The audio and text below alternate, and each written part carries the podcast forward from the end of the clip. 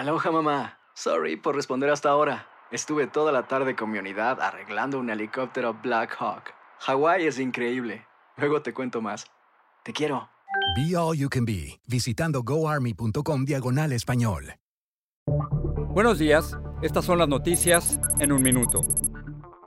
Es jueves 22 de abril, les saluda Rosette Estados Unidos busca recuperar liderazgo mundial con una cumbre virtual sobre cambio climático en la que se espera que el presidente Biden anuncie una actualización en la reducción de las emisiones de carbono a casi la mitad para el 2030. 40 países participarán en la reunión, entre ellos China y Rusia.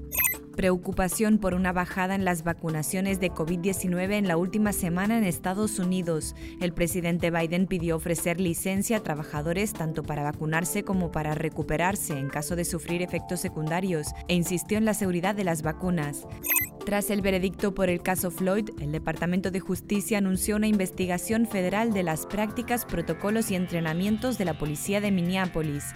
Este jueves, en tanto, está previsto el funeral de Downton Wright, el joven abatido por un agente en una parada de tráfico.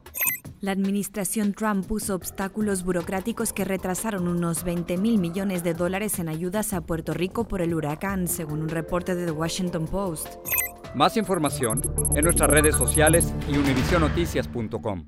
Cassandra Sánchez Navarro junto a Catherine Siachoque y Verónica Bravo en la nueva serie de comedia original de VIX, Consuelo, disponible en la app de VIX ya.